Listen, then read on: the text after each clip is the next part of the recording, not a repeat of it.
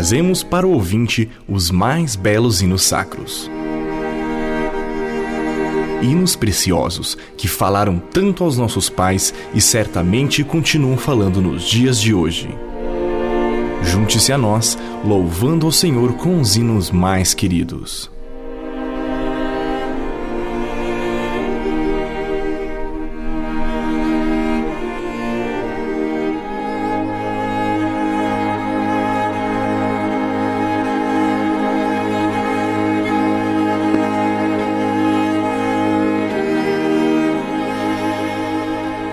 Contando e cantando, conhecendo as histórias de hinos cristãos.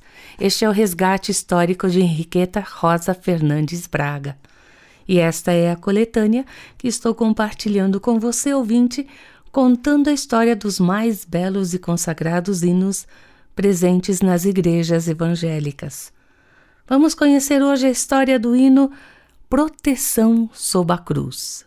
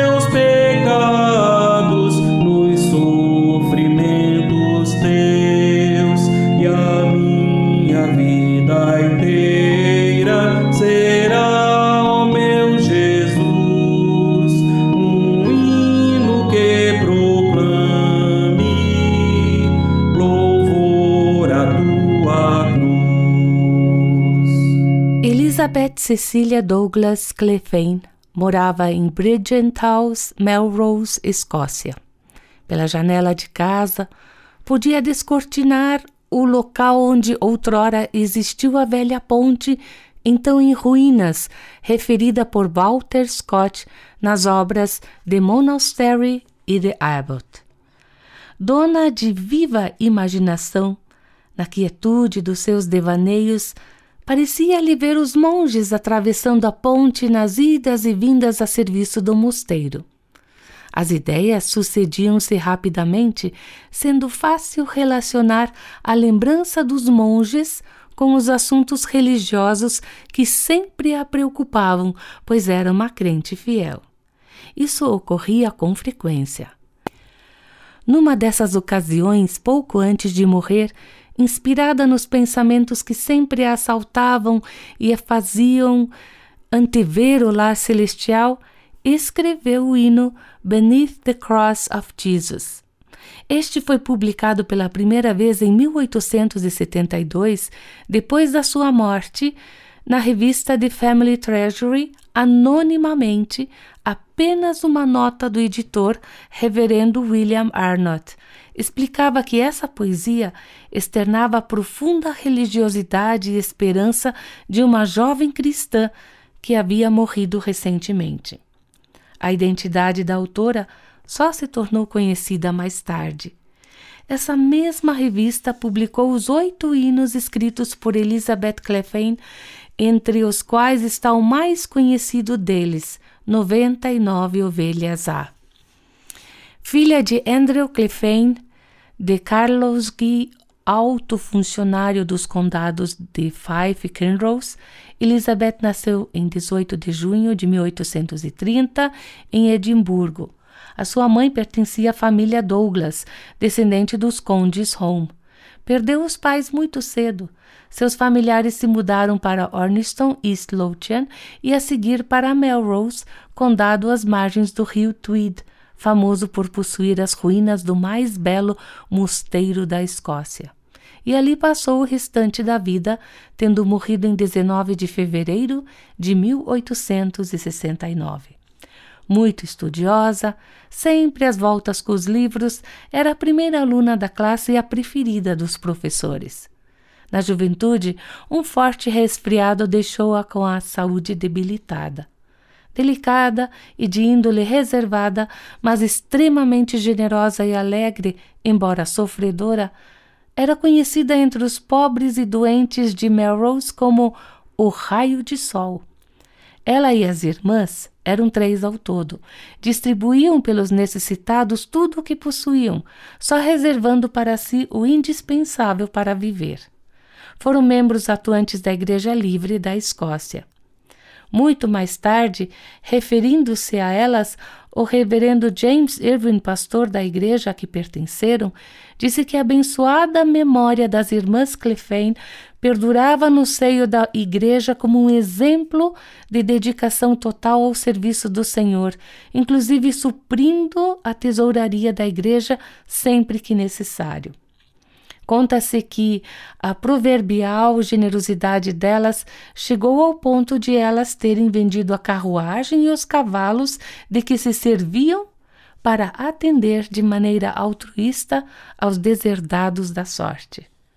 A autora não chegou a ouvir seus hinos serem cantados. Eles foram musicados mais tarde no entanto, hoje os dois hinos aqui referidos podem ser encontrados na maioria dos hinários das diversas denominações evangélicas. Beneath the Cross of Jesus foi musicado em 1881 por Frederick Charles Maker, nascido em Bristol, Inglaterra, onde viveu e morreu. Começou a vida como menino de coro na catedral da cidade que o viu nascer. Estudou órgão com Alfred Stone e tornou-se organista de várias igrejas em Bristol, a metodista, congregacional e nos seus últimos 30 anos de vida ativa da Igreja Congregacional de Ruiland Park. Compôs cantatas, antífonas e peças para piano. Por solicitação de seu ex-professor Stone, começou a escrever músicas para hinos, que foram publicados em 1881 na coleção The Bristol Turn Book, ganhando renome também nesse setor e vindo a colaborar em outros inários. Aposentou-se em 1910, mas viveu 83 anos. O belo hino de Elizabeth Clephane inspirou, inspirou ao reverendo Porto Filho a letra Proteção sob a Cruz, especialmente escrita em 1962 para ser incluída na atual edição de Salmos e Hinos que então estava sendo preparada. A música já se encontrava nesse cenário prevista como segunda para o hino número 52, mas passou a apresentar-se com sua própria letra sob o número 421 na quinta edição de Salmos e Hinos com músicas sacras. Nascido no Rio de Janeiro, na época Distrito Federal, o pastor congregacional Manuel da Silveira Porto Filho foi ordenado ministro do Evangelho em 27 de dezembro de 1937. depois de haver pastoreado as igrejas de Areia Branca e Santíssimo de 1941 até a morte, serviu ao Senhor na Igreja Evangélica Congregacional Campo Grandense, todas no Rio.